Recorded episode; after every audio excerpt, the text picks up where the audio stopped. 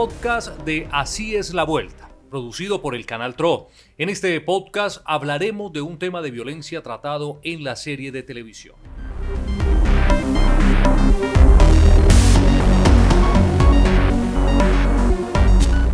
Hola, reciban un saludo muy cordial. Bienvenidos a este podcast Así es la vuelta. Desde el canal TRO les saluda John López y hoy estaremos tratando un tema muy delicado del uso y la utilización de niños, niñas y adolescentes por bandas criminales.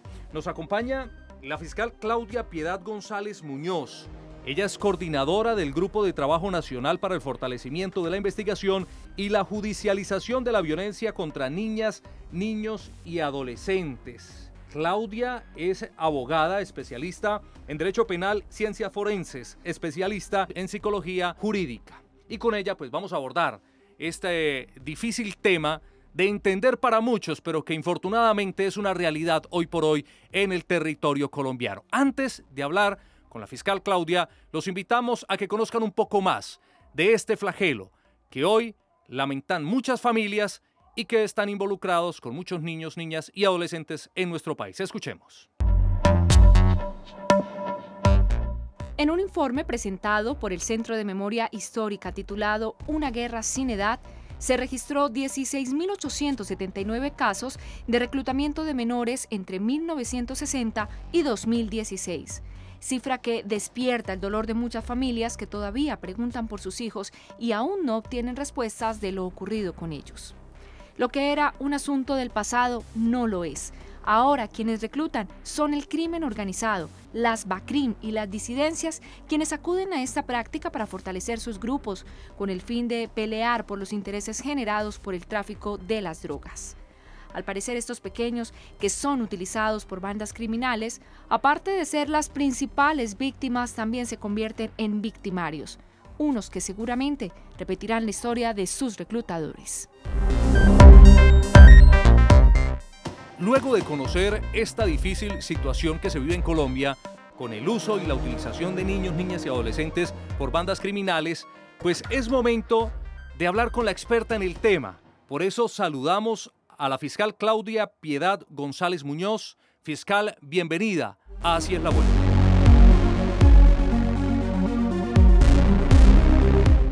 Buenas tardes. Un saludo para usted y para todos aquellos que nos están escuchando. Muchas gracias por la invitación. Fiscal, es un tema bastante complicado y delicado de manejar. Repetimos que ha afectado a, cientos de familias en el territorio colombiano. Pero nos gustaría eh, que nos dijera cuáles son esas principales circunstancias eh, que según usted y su experiencia llevan a que los niños, niñas y adolescentes terminen involucrados con grupos eh, criminales en Colombia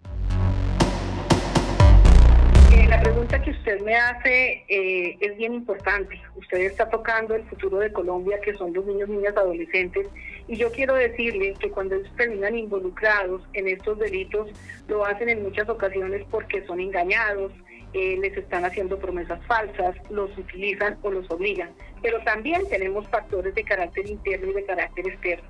Dentro de los factores internos tenemos familias en donde el contexto de la violencia intrafamiliar lleva a los niños a tomar decisiones erradas. El contexto de violencia sexual, donde los niños lo han contado, nadie los ha escuchado. El contexto igualmente de la violencia de género. Este tipo de violencias conllevan a que muchas veces los chicos cuenten, nadie les cree y aparece ese gran amigo, ese que les va a ayudar a salir del problema y del conflicto. Tenemos factores externos, que son aquellos en donde tenemos presencia de grupos organizados, grupos delictivos organizados en lugares cercanos a las residencias, a las provincias, a las veredas donde están los chicos. También tenemos aquellas economías ilegales que les hacen promesas de tener un dinero fácil. Asimismo, en muchos de estos sectores existen los corredores estratégicos de actividades ilegales, estupefacientes, tráfico. Tenemos tema de marginalidad social y no podemos desconocer el desplazamiento social.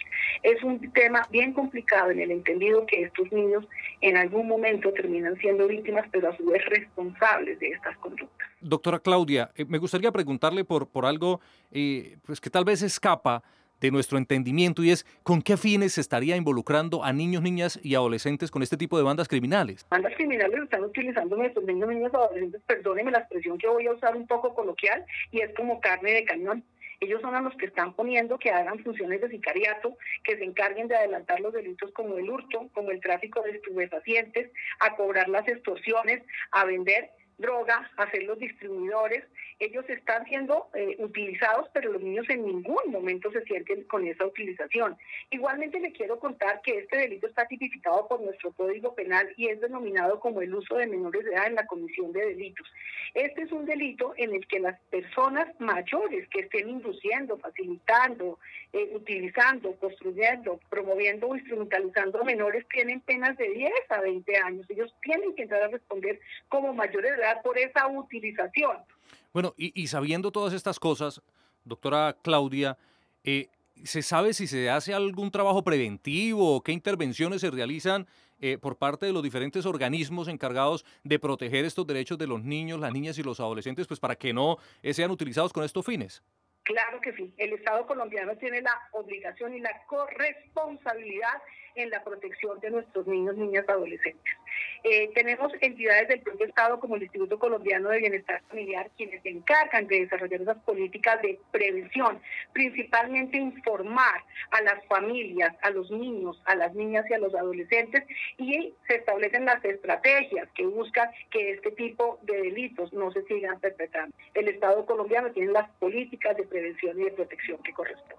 En conclusión, doctora Claudia, ¿Qué podemos decir sobre este difícil flagelo que afrontan nuestros niños y los adolescentes en nuestro país? Es el reto enorme que tiene el pueblo colombiano. Y cuando hablo de pueblo no solamente hablo de Estado, de todos, desde la institucionalidad, desde la sociedad civil, tenemos el compromiso de entrar a respaldar a nuestros niños, niñas, adolescentes el Estado está ejerciendo, está materializando políticas en donde se esté permitiendo que lleguen a la educación, que tengan acceso a la salud, que tengan una familia en donde exista el diálogo, la comunicación. Yo le quiero contar, John, que este es uno de los grandes problemas. Desafortunadamente hoy en día las familias no tienen esos espacios de comunicación, de compartir. Y si nuestros niños, niñas, adolescentes no son rodeados en primera instancia por la familia y en segundo por el Estado, las organizaciones y las bandas criminales van a seguir recurriendo a su utilización para poder perpetrar todas las conductas punibles que a ellos se les ocurran. Muy bien, doctora Claudia, muchísimas gracias por acompañarnos y ayudarnos a entender un poco más acerca de este flagelo que está afectando a estas personas.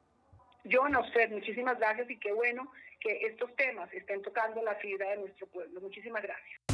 Esto era lo que teníamos para presentarles en este podcast de Así es la Vuelta, con esta difícil situación que afrontan muchos de nuestros niños, niñas y adolescentes. Los invitamos para que nos encontremos en una próxima entrega de Así es la Vuelta.